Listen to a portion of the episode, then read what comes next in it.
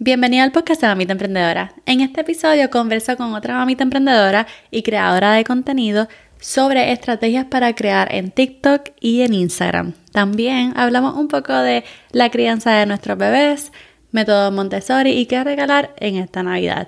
Este es el episodio número 25.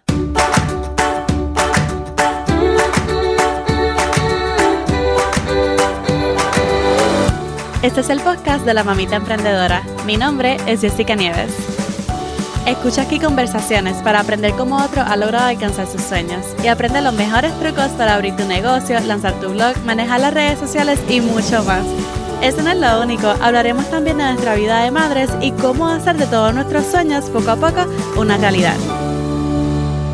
Hola, hola, esta es Jessica, la host de el podcast Mamita Emprendedora. Qué bueno que estás aquí conmigo en el día de hoy y te tengo que decir que la conversación de hoy, o sea, a ustedes les va a fascinar. Hablo con Aline Blaze y realmente ella dio un crecimiento exponencial este año 2020 en Instagram y en TikTok. A mí siempre me ha encantado su estilo y me encantan todas las ideas que ella nos da a través de sus videos. Por eso la quise traer como invitada y hablamos sobre estrategias que le han ayudado a crecer en TikTok y en Instagram, cómo ella rehúsa todo el contenido de TikTok para Instagram y también hablamos un poco de el estilo de crianza de nosotras y qué regalar en esta Navidad a nuestros pequeños. De hecho, esa es una de mis partes favoritas. Tienen que escuchar este episodio completo. Ahora, sin más preámbulos, les dejo a Aline Blaze. Hola, Aline. Hola, Jess. Muchas gracias por decir que sí a este podcast. Yo quisiera que, bueno, que mis seguidores, que mis oyentes te conocieran un poquito más, así que cuéntanos quién es y de dónde es Aline Blaze. Bueno, pues primero que nada quiero decirte que me siento muy honrada por esta invitación. Realmente he aprendido bastante de ti y quiero aprovechar para darte las gracias públicamente por impulsar a muchas mujeres a crecer, a avanzar y alcanzar lo que ellas más quieren. Amamos la introducción a este podcast, siempre lo tarareo. y, yo creo que tu misión se está logrando. Eh, muchas mujeres son muy, muy inspiradas por ti. ok, muchas gracias. No sabía. Pero muchas gracias de verdad por todas esas palabras y significa mucho, de verdad, significa mucho. Siempre es bueno recibir ese feedback, así que lo aprecio un montón. O sea, yo, yo conocía a Liné y yo como que al principio de la pandemia, yo no sé cómo nos conocimos, yo creo que fue por TikTok, no sé si tú me encontraste primero por TikTok o por Instagram. Sí, por TikTok. Exacto, y entonces pues nos seguimos por Instagram y ambas crecimos en TikTok mucho. Así que prácticamente pues vamos a hablar un poquito de eso, pero ella, ella tomó la pregunta para, para decirme todas esas hermosas palabras y gracias Aline. Cuéntanos quién tú eres. Bueno, pues yo soy Aline Blaze. Yo vivo en Chihuahua, México. Eh, Chihuahua está en la frontera entre México y Estados Unidos y soy licenciada en creación y desarrollo de empresas ejercí mi, mi carrera por seis años y llegó el punto en mi vida donde quería crecer mi familia. Y me salgo de trabajar y al mes me doy cuenta que estoy embarazada. Y ahora tengo dos niños, uno se llama Jonah y Nathan, eh, tienen tres y un año de edad. Y al principio fue como extraño dejar el ámbito empresarial, pero me acuerdo tanto que alguien, alguien me comentó, que ahora estaba dedicando mi tiempo a ellos dos y que ellos serían ahora mis empresas más exitosas, más importantes y trascendentes y que iba a tener la oportunidad de, crear en ellos, de desarrollarlos y me quedé con eso y esa es como mi motivación diaria. Brutal. Yo no sabía que eras de Chihuahua, México. Yo pensé que eras de California porque siempre como que te asociaba con, con ese área, pero casi casi, estamos cerquita. Sí, no, soy mamá mexicana. Qué bien. ¿Y cuándo comenzaste a crear contenido como tal para TikTok y de qué tratan tus videos? Eh, bueno, todos sabemos que esta cuarentena fue como el boom de TikTok. Eh, me tocó abrir mi cuenta ah, más o menos como en abril y al inicio yo no entendía nada. literalmente veía bailes, transiciones, y yo pensé, esto definitivamente no es para mí, y borré yo creo que la aplicación más de dos veces. La tercera, intenté hacer algunos videos, pero tenía cero visualizaciones, nadie veía los videos, y me convencí, dije, esto no es para mí.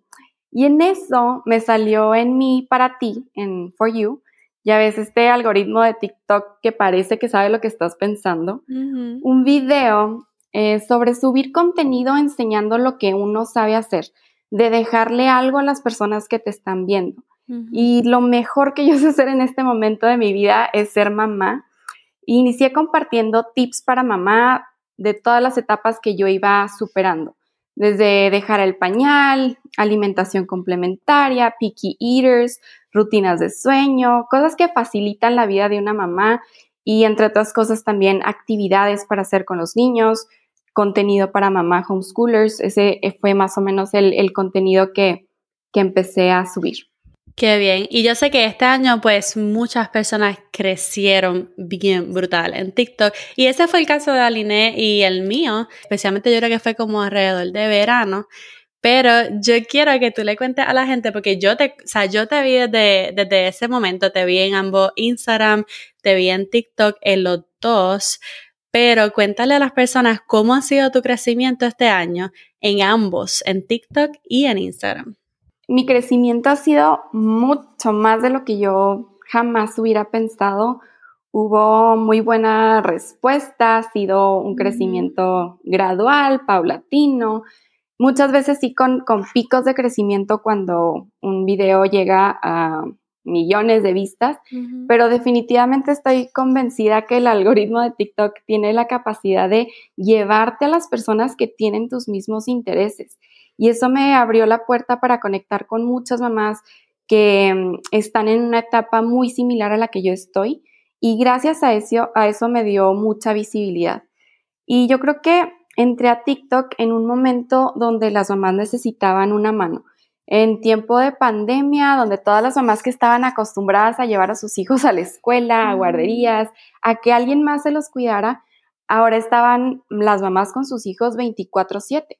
Y puede sonar como, ay, qué bendición. Y, sí, sí lo es. es. hermoso el tiempo que pasamos con ellos, pero también es, es duro, es agotador, es cansado, es frustrante.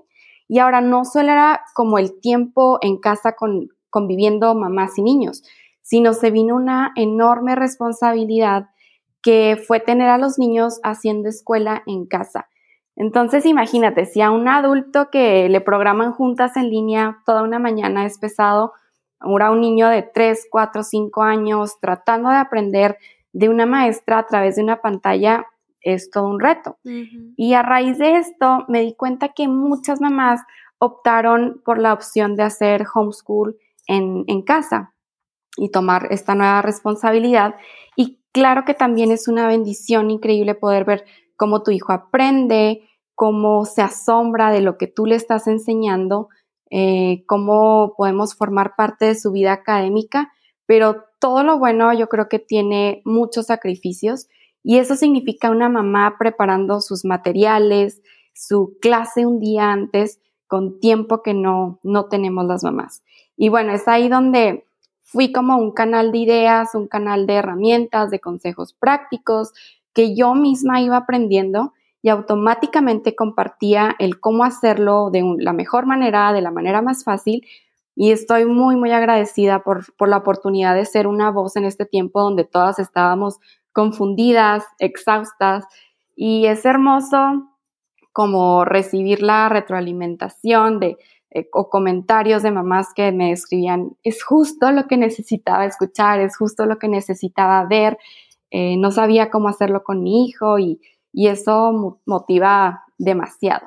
Pero lo más, más hermoso fue que mientras pasaban los días me di cuenta que no solo estaba como ayudando solo a mamás, sino que había abuelitas cuidando a sus nietos que les servían los consejos que yo les estaba dando, o maestras que dando clases en línea a niños de preescolar eh, necesitaban ideas creativas para mantener la atención de sus alumnos y lo que más, más así ha enternecido mi corazón es que hay muchos hermanos mayores que cuidan a sus hermanos más pequeños que estaban interesados en mi contenido. Y eso para mí ha sido lo máximo.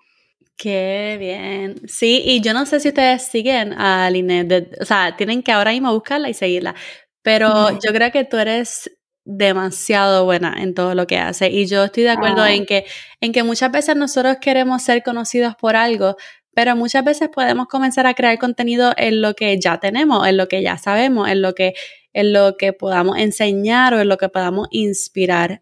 Alinearse videos como de actividades que tú puedes hacer como sensoriales. Eh, mayormente se ve bastante como Montessori y muchas cosas que no incluye mucho electrónico y eso es algo bueno porque necesitamos como diferentes actividades así que nosotros hacer y es como una fuente de inspiración y de muchas ideas para todas nosotras. Hablando un poco así como de creación de contenido como tal, ¿cuáles tú crees que han sido algunas de las estrategias que te han hecho crecer dentro de TikTok? Yo creo que lo que más me ha funcionado es la consistencia Inicié subiendo al menos un, yo creo que un video diario con alguna actividad, algún tip, algo para mamás y el no variar entre temas diferentes. O sea, siempre traté de mantenerme como en los tres temas principales. Em, también procuro contestar los mensajes que me mandan para crear comunidad con, con otras mamás, otras personas que, que se toman el tiempo de, de ver mi contenido. Qué bien, sí, yo creo que la consistencia es lo más importante porque muchas veces queremos, por ejemplo, eh, hay muchos casos, eh, por ejemplo, hay gente que quiere vender eh, muchas cosas, productos o servicios, pero no han sido consistentes creando contenido y la gente dice como que espérate, ¿quién tú eres? Y entonces, el ser consistente creando contenido, eso crea una comunidad fuerte porque las personas van a confiar en ti, saben que tú estás disponible, saben que van a recibir algo nuevo tuyo, están a la expectativa de qué esperar de ti y eso es clave para crear esa comunidad tan fuerte. Así que sí, yo creo que esa es una de las estrategias más fuertes, es ser consistente y llevar un ritmo y una frecuencia de publicación en donde sea que publiques. Eso también es eh, no solo para los seguidores, sino creo que también he visto mucha información de TikTok eh, de personas que, enseñan sobre el algoritmo y todo esto, que la consistencia es clave y que TikTok premia el que tú seas consistente. Sí, yo creo que especialmente TikTok. Por ejemplo, yo, ayer yo publiqué un video de, y hace como semana o un mes que no publicaba. Obviamente TikTok no me va a premiar porque estoy como que comenzando de nuevo a publicar. en cambio, si tú te mantienes como que publicando, publicando, a TikTok le encanta eso. Eso es como que ya te va a premiar porque tú consistentemente cada día, cada dos días o dos veces al día estás publicando normalmente. Así que especialmente en TikTok yo creo que sí, es como que tú tienes que llevar esa frecuencia. Sí, no solo premia y, yo he sentido que también castiga. Si tú dejas de, subir contenido tal vez una semana, lo, el próximo video que subas está por los suelos. De verdad que sí, yo creo que sí. Pero tú también has crecido mucho en Instagram. Obviamente se puede deber al crecimiento en TikTok, pero también estás publicando eh, ideas súper buenas, carruseles, eh, también algunos reels. Has crecido consistentemente en Instagram también. ¿Cómo se diferencia? Ya dije un poquito, pero ¿cómo se diferencia el contenido que publicas entre las plataformas, entre TikTok y entre Instagram, por ejemplo, si las reutilizas, cómo las cambias entre las dos plataformas? Sí, realmente eh, reutilizo mucho el contenido que, subo, pero lo presento como de diferentes maneras y con un desfase también en tiempo.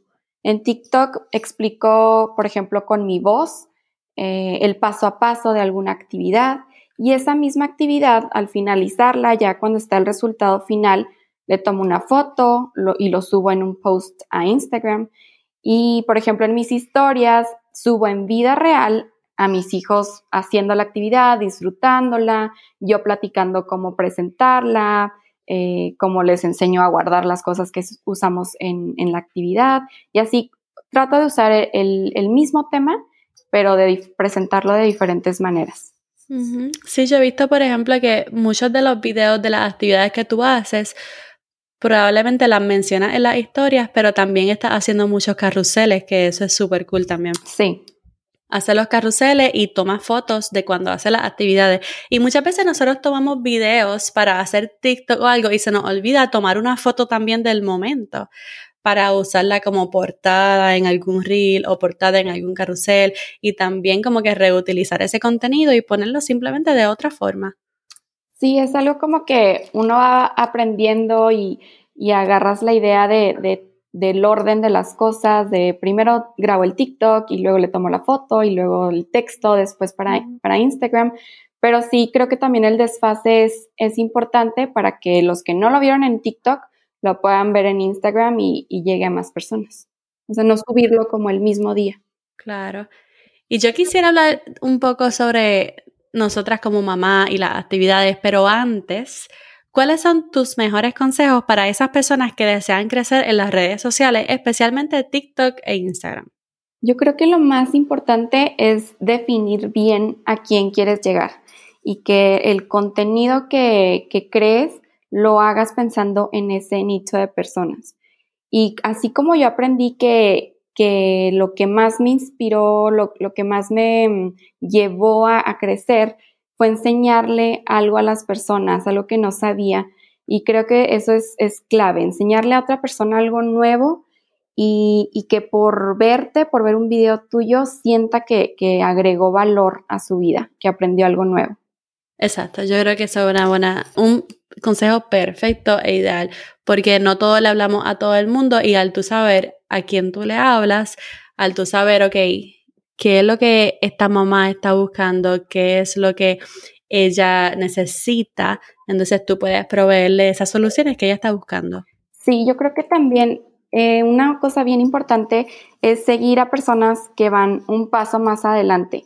Y, por ejemplo, cuentas como la tuya que nos dan información relevante al día de redes sociales para entender cómo funcionan. Eh, las redes sociales van cambiando, salen nuevas funciones y tú nos platicas mucho acerca de eso, funciones que si no lo hubiera visto yo en tu cuenta jamás hubiera sabido cómo usarlas y seguir personas que van un paso adelante también es, es muy importante.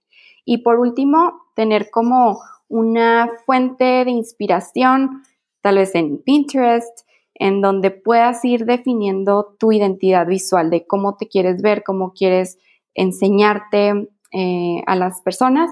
Yo hago todo mi contenido, no soy diseñadora, pero trato de aprender viendo tutoriales, uso aplicaciones que me ayudan muchísimo. Y antes de hacer mi cuenta eh, pública en Instagram, aprendí un poco sobre colores, sobre feed, sobre presets, sobre tipografía, como todo para tener eh, tu feed en, en armonía.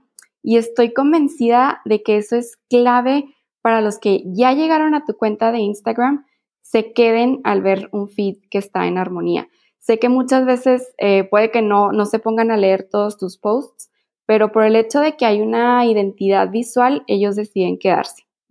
Y yo tengo que decir, Aline, que tú, o sea, a mí me fascina tu estilo, me fascina tu estilo en TikTok y en Instagram, porque hasta en TikTok tú haces bien, bonita, bien bonitas las portadas con los textos, con los colores que tú usas, siempre son bien bonitos y obviamente en Instagram ni se diga, o sea, a mí me fascina tu estilo, me encanta.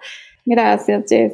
Y en tus videos, en tus videos tú promueves mucho las actividades sensoriales, la crianza estilo Montessori y especialmente promueven muchas actividades para que los niños pasen tiempo fuera de la pantalla, ya sea de la tableta o de la televisión. ¿De dónde surge esta pasión por enseñar a las madres este estilo de crianza y todas estas ideas para actividades con sus niños? ¿Cómo empieza? Bueno, siendo sincera, yo no tenía ni idea que todos estos conceptos existían antes de tener hijos, pero me convertí en una mamá que me encanta leer, me encanta informarme, investigar, eh, ver blogs de otras mamás y todo inició porque me tocó convivir con niños de diferentes familias, de diferentes círculos y yo me asombré de cómo eran independientes, de cómo manejaban sus emociones, de cómo socializaban y preguntando me di cuenta que lo que tenían en común es que llevaban una educación Montessori. Mm. Y quiero decirte que yo antes de esto crecí creyendo que Montessori eran niños que mandaban a sus papás, que se hacía lo que ellos querían.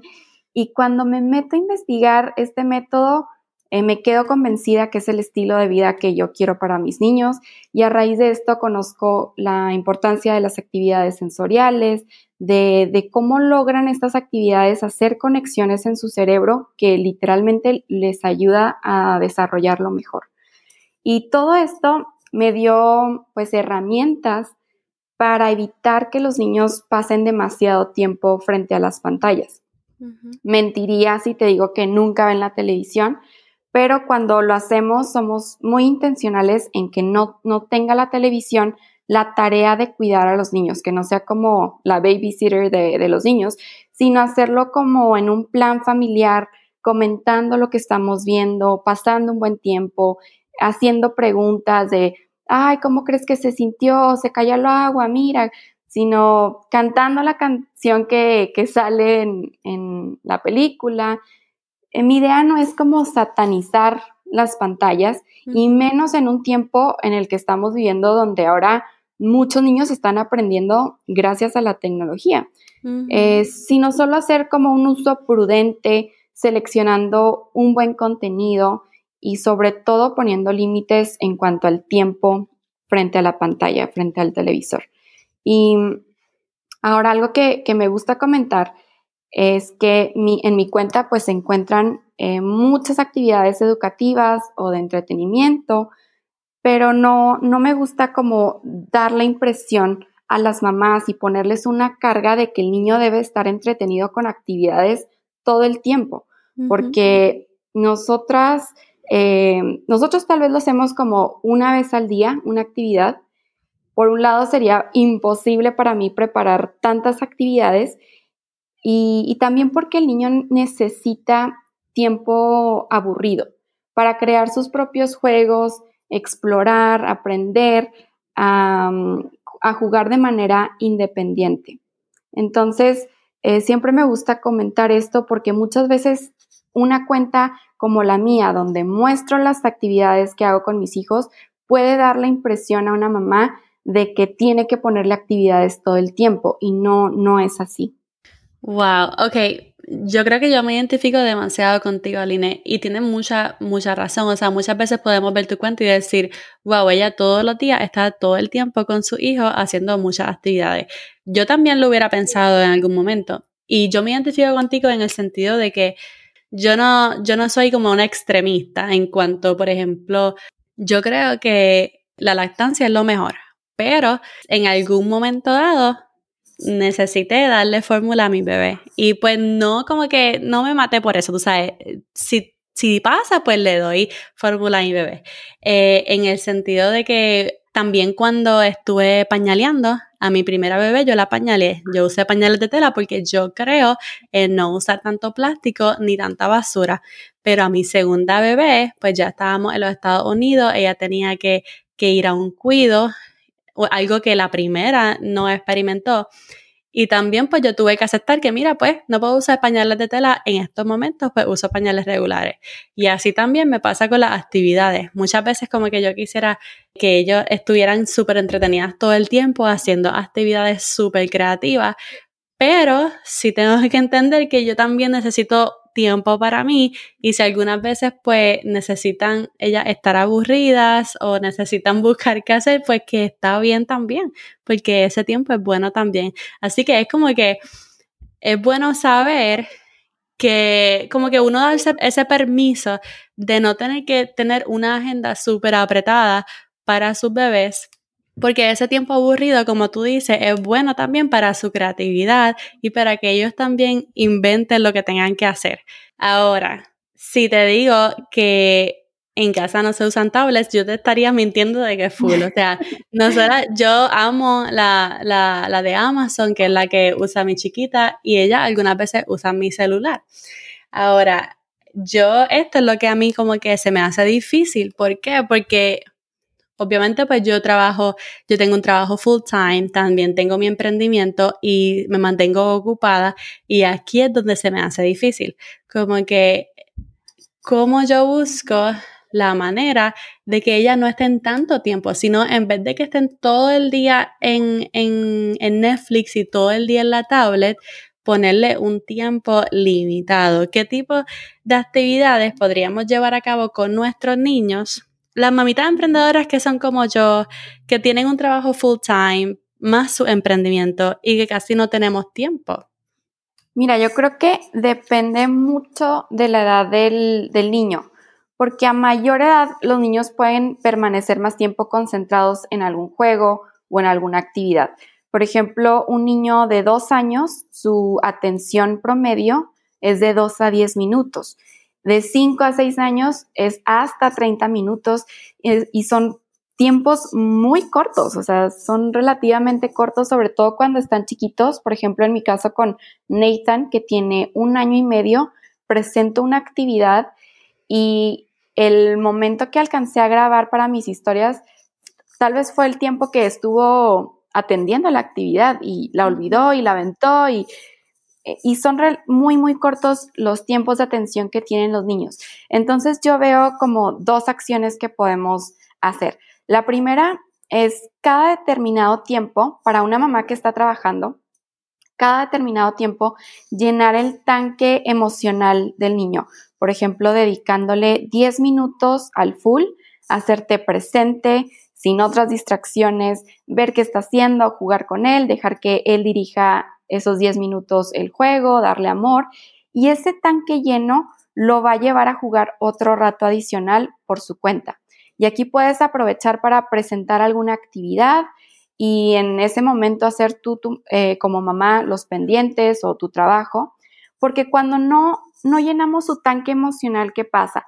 Eh, el niño va a estar buscando llamar la atención de mamá y como mamá está ocupada, va a hacer algo que sabe que va a hacer voltear a mamá. Porque los niños prefieren llamar la atención, aunque les cueste un regaño o un enojo de mamá, prefieren eso a no tener nada de atención. Y otro consejo es que, que cuando mamá se va a poner a trabajar, tener como una sección especial, aparte de los juguetes o del área de juego donde ellos normalmente eh, con los que normalmente juegan, tener como unas canastas de diferentes juguetes o actividades con las que no juegan regularmente. Entonces así podemos ir rotando las canastas y siempre va a ser algo novedoso para ellos. Entonces más o menos se ve algo como llenar su tanque emocional y presentarle una, una canasta nueva. Guardas la canasta, llenas tanque emocional y otra canasta diferente porque cada vez que tú presentas algo nuevo para el niño es como si nunca lo hubieran visto y van a volver a jugar con él. Y como extra, también algo que a mí me ha hecho toda la diferencia es contar con una mesa sensorial, que si no tienen una pueden usar como cajas plásticas grandes. Y entonces yo, yo tengo como un almacén pequeño con diferentes materiales que reutilizamos, por ejemplo, arroz pintado, frijol, pasta, tengo como cucharones, recipientes, como objetos para buscar, eh, como yo les llamo pompones, no sé si todos les dicen así, pero y otras cosas como crema de afeitar, tapitas que guardo de, de los botes de leche, no sé, muchísimas cosas y literalmente la mesa sensorial hace su magia. Y lo padre de esto es que, que puedes usar prácticamente cualquier cosa que tengas en casa, harina, agua, colorante. Y ahí en mi cuenta pueden ver muchos, muchas ideas de, cómo lo hacemos. Y, este, esta mesa sensorial ha sido algo que capta su atención, que me ha ayudado mucho a mí a, aumentar esos tiempos de concentración mientras yo trabajo. Wow, me encantaron todas las ideas, Aline, de verdad me fascinaron. Eso especialmente, ok, lo del tanque emocional es tan cierto. Y muchas veces nosotras como que nos envolvemos en el celular y no soltamos el dichoso celular simplemente por estar mirando historias o cualquier cosa. Y es tan importante brindarle esos 15 minutos, 20 minutos completos sin distracciones a ellos que podamos jugar, que podamos reírnos, que podamos hacer cualquier cosa sin tener que tener ese celular a la mano, porque es verdad que tú dices, o sea, cuando ya pasa mucho tiempo sin ese tanque emocional lleno, ellos terminan llamando nuestra atención, dándonos, tú sabes, como que buscando cómo llamarnos hasta que nosotros quizás les gritamos, nos enojamos porque simplemente quiere pasar tiempo con nosotros y nosotros estamos súper atentas a lo que está pasando en la historia en vez de lo que está pasando con nuestros hijos. Totalmente. Yo creo que simplemente estar trabajando y parar y darle 20 minutos full a que ellos se sientan súper contentos, súper felices de ese tiempito que estuvimos y luego yo creo que sí, van a seguir con su día y buscando qué hacer. Sí, puede parecer que, que por ejemplo, tengo media hora para hacer trabajo de mamá y que 10 minutos de darle ese eh, tanque lleno emocional te va a quitar esos 10 minutos, pero realmente es, es como invertir a tener otros 20 minutos libres y, concentrada completamente haciendo el trabajo de mamá. Yo creo que también la idea de, de la rotación de juguetes es fenomenal porque cuando ellos tienen todos los juguetes accesibles en todo momento, pues yo creo que hasta muchas veces se aburren, como que no tienen qué hacer, pero si puedes como esconder algunos juguetes y decir como que vamos a usar esto hoy, y luego entonces en otro momento o el día de mañana usan otros, pues entonces es como que más entretenido y les va a gustar más la idea. Así que... Sí, sí, sí. Y no tienen que ser como, como juguetes tan lujosos o complicados, simplemente, eh, no sé, hasta de tiendas como tienda de dólar que, que juntas algunas pelotitas, unas canastitas, eh, un botecito de plastilina, no sé, cosas sencillas, pero que al ver ellos algo diferente les va a, llamar, les va a invitar a jugar con esas cosas. Oye, y hablando de Navidad, que ya viene por ahí, al momento que estamos grabando esto, pues ya viene una semana de Navidad y yo he estado, yo estoy bien atrás, o sea, Santa está bien atrás este año, entonces, ¿cómo podríamos regalarle algo diferente a nuestros niños en esta Navidad? Dime algunas ideas, ¿qué podríamos regalar? ¿Qué tú vas a regalar? Mira, nosotros en casa regalamos aplicando la regla de los cuatro regalos de Navidad. No sé si la habías escuchado. No. ¿No? Bueno, acabo, justo hace, yo creo que la semana pasada escribí un post acerca como de todo el, de este estudio, porque es un estudio que se hace, que dice que los niños reciben de 6 a 10 veces más de lo que necesitan y de lo que aprovechan. Y al recibir un exceso de regalos, terminan siendo apáticos más rápido a ellos.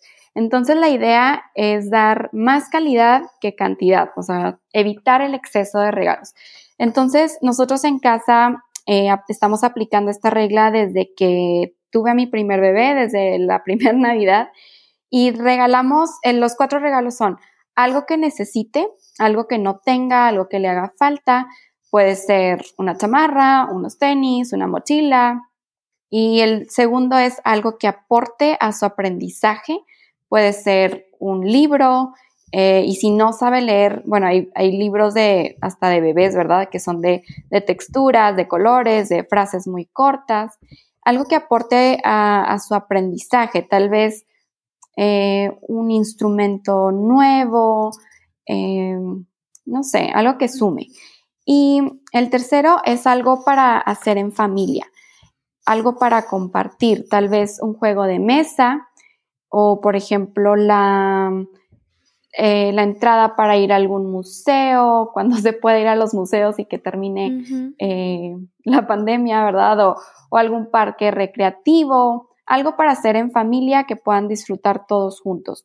Y el cuarto regalo es eso que tanto el niño quiere, ya sea que en casa eh, apliquen Santo Claus o que sea lo que le pidió a, los papás, lo que el niño tanto desea. Ahora, cuando pensamos en qué juguetes específicamente regalar, yo recomiendo eh, menos es más. Entre menos hace un juguete, más creatividad va a desarrollar porque el niño va a traer a vida todo lo que él está, está imaginando, tanto los sonidos, lo cual va a hacer que desarrolle mejor su lenguaje, eh, va a jugar de manera independiente por más tiempo. Entonces recomiendo juguetes donde el niño es quien guía el juego y no se ve limitado a lo que el juguete sabe hacer. Por ejemplo, un juguete de muchos sonidos, de muchas luces, de movimiento, pueden llamar mucho la atención, pero el niño va a jugar con él solo a lo que el juguete sabe hacer. En cambio, si solo es un muñeco que no hace nada, que no prende, que no habla, que no se mueve, la imaginación es sin límite. Y ese muñeco va a hacer que todo lo que el niño eh, pueda crear en su mente, el niño lo va a llevar a vida y, así es como más se saca provecho de, de los juguetes. Algo que le haga falta, algo que aporte a su aprendizaje, algo para hacer en familia y algo que el niño quiera. Sí. Perfecto, me encantó eso. Eso lo podemos llevar a cabo. Yo creo que, tú sabes que cuando yo estaba creciendo, a mí Santa Claus me traía, bueno, la madre de los regalos y todo, o sea, era como que muchísimas cosas, era como tres o cuatro regalos para cada una de mí, o sea, yo y mi hermana. Y yo decía, wow, yo no sé por qué nos daban tantos regalos. Y yo creo que, por lo menos en casa, lo que estamos haciendo es que Santa trae un regalo que prácticamente es lo que ella quiere. Y lo demás lo dividimos entre la familia me pasó algo muy parecido cuando eh, yo era chiquita y tengo como tan, tan vivo el recuerdo en mi mente. También eran navidades muy extravagantes, muy em, pues llenas de regalos, o sea, literalmente se hacían torres de regalos y no porque, no sé, nada ostentoso, simplemente eran demasiados regalos porque eres, es una familia grande y recuerdo en mi mente abrir los regalos pasando cuatro máximo seis horas y ya, o sea, había perdido completamente el interés en ellos y me acuerdo pensar todo un año esperando a que sea Navidad y ya, ya, se fue como que el sentimiento de emoción, esto era lo que mm. pedí y ya, o sea, ya no me, ya no me hace feliz o ya no me eh, entretiene tanto y, y, esa es la idea de esta regla de los cuatro regalos. Eh, nosotros la hemos practicado y creo que creo, crea mucho, mucho valor en los niños en el hecho de valorar las cosas, en el hecho de, reconocer el esfuerzo de quienes regalan. Y ha sido muy lindo. Por ejemplo, a, Nathan en su cumpleaños le regalamos unos tenis y estaba encantado, caminaba de un lugar a otro y literalmente veía en su expresión la misma felicidad que, que si le hubiera regalado algún juguete, que él se emocionaba con un juguete eh, que le habíamos regalado en otra ocasión, vi esa misma expresión en él. Entonces, es, bueno eh, considerar algo así. Sí, yo creo que sí, yo creo que va perfecto este, con mis ideas también, así que lo tomo para mí y yo espero que los que nos estén escuchando que también lo tomen esa idea de esos, esos cuatro conceptos, lo que le haga falta, lo que aporta a su aprendizaje, algo para hacer en familia y lo que el niño quiere. Ahora, ya antes de terminar, tú tienes a dos chiquititos, a Nathan y a Jonah, y son, ¿cuántos se llevan, Aline? Se llevan un año, siete meses. Ah, ok. Pero fueron corridos mayormente. Sí, están muy, muy pegaditos. son los dos pequeñitos. Yo también soy mamá de dos, aunque tengo ya una grandecita. Pero yo quisiera saber cómo son tus días como mamita emprendedora, porque tú haces muchos videos y tú publicas mucho en Instagram. ¿Cómo son esos días como mamita emprendedora? Pues nosotros, eh, nuestra dinámica familiar cambió mucho ahora que hacemos homeschool, aunque es algo, es un tiempo que ya les dedicaba, pues ahora tiene como un formato más especial, o sea, más lo hacemos de martes a viernes. Mis lunes hago limpieza profundo, profunda en, la casa y el resto de la semana sobrevivimos solo como lavando trastes y, ropa, pero más o menos nuestra dinámica es despertar, desayunamos, hacemos homeschool de 10 a 12 y cuando subo videos de temas de homeschool, siempre grabo cuando estoy con los niños porque generalmente ellos salen en mis videos, pero siempre los edito después para, para no tomar más tiempo con ellos porque se distraen o empiezan a hacer otras cosas y, y como que siento que tomo ese tiempo que les corresponde. pero luego después hago comida, hacemos alguna actividad después de, comer. Y mi esposo me, me ayuda muchísimo, él es clave en todo lo que hago, me releva más o menos como a las 5 de la tarde. Y ese rato lo uso pues, pues para mí, para aprender algo, para leer, para editar, para subir contenido. Y después de esto pues hacemos la rutina de baño, la rutina de sueño, los niños eh, por ley los dormimos a las siete y media de la tarde, de la noche, y esto nos da un rato a mí y a mi esposo para, para estar juntos, para cenar, para ver alguna serie, y a veces pues me puedo acostar un poco más tarde editando, escribiendo algún post que quiera programar para esta, esa semana, más o menos así, así se ven nuestros días. Me encanta la organización, especialmente cómo hacen su, su rutina de, de, sueño. Yo siempre, la verdad es que yo siempre leía sobre la rutina de sueño, el bath time, el, el, tiempo de, de, de, prepararlos para dormir. Y como que nunca se lo comuniqué a mi esposo, yo no sé, como que nunca nos pusimos de acuerdo. Y después que como que, como que nacieron mis dos bebés, se me ha hecho súper difícil y mayormente se van a dormir muchas veces con nosotros. Entonces, eso es malo. ¿Por qué? Porque yo creo que los bebés se duerman a las 8 de la noche o se duerman a las 11 de la noche, se levantan a las 7 de la mañana como quiera. Sí, eso es una ley inevitable. O sea, si, si yo los duermo más tarde a las 10 de la noche, igual se van a despertar a las 6 y media de la mañana entonces prefiero dormir, dormirlos a las siete y media y, tener un tiempo para nosotros eh, poder descansar y hacer algo pendiente. Sí, yo creo que eso es ideal. Voy a hablar seriamente con mi esposo a ver si nos ponemos fuerte en eso porque no. Realmente funciona porque uno tiene tiempo como pareja, uno tiene tiempo para hacer las cosas como emprendedora y, y hacer muchas cosas. Sí. Aline, me ha encantado este tiempito que he pasado contigo. Yo quisiera que todas mis oyentes, que todas mis seguidoras pudieran conectarse contigo, así que cuéntanos cómo y dónde podemos conectarnos contigo. Bueno, ahorita estoy eh, activa, muy activa en Instagram. Em, mi usuario es Aline Blaze y en TikTok también, pero con una S extra al final. Aline Blaze, Blaze se escribe como B-L-A-I-S. Yo le, voy a poner, yo le voy a poner todos los enlaces en la parte de abajo en la descripción para que puedan conectarse con ella y puedan ver todos sus videos y publicaciones. Gracias, Jess. Gracias a ti, Aline. Nos vemos por el Insta entonces. Claro que sí. Bye. Bye bye. Y esa fue mi conversación con Aline. Espero que te haya encantado al igual que a mí. A mí me pareció espectacular. Así que yo quiero que tú vayas a seguirla ahora. Especialmente en TikTok. Sus videos te van a encantar. Pero síguela en Instagram también que es igual, igual de espectacular. Vea la descripción en la parte de abajo del episodio para que veas todos los enlaces. Y recuerda darme una reseña en Apple Podcast. Dame tus 5 estrellitas con tu reseña escrita para decirme qué te pareció este episodio. Recuerda suscribirte para que no te pierdas del próximo. Y ahora sí, esta es Jessica despidiéndose por ahora. Hasta la próxima y bye bye.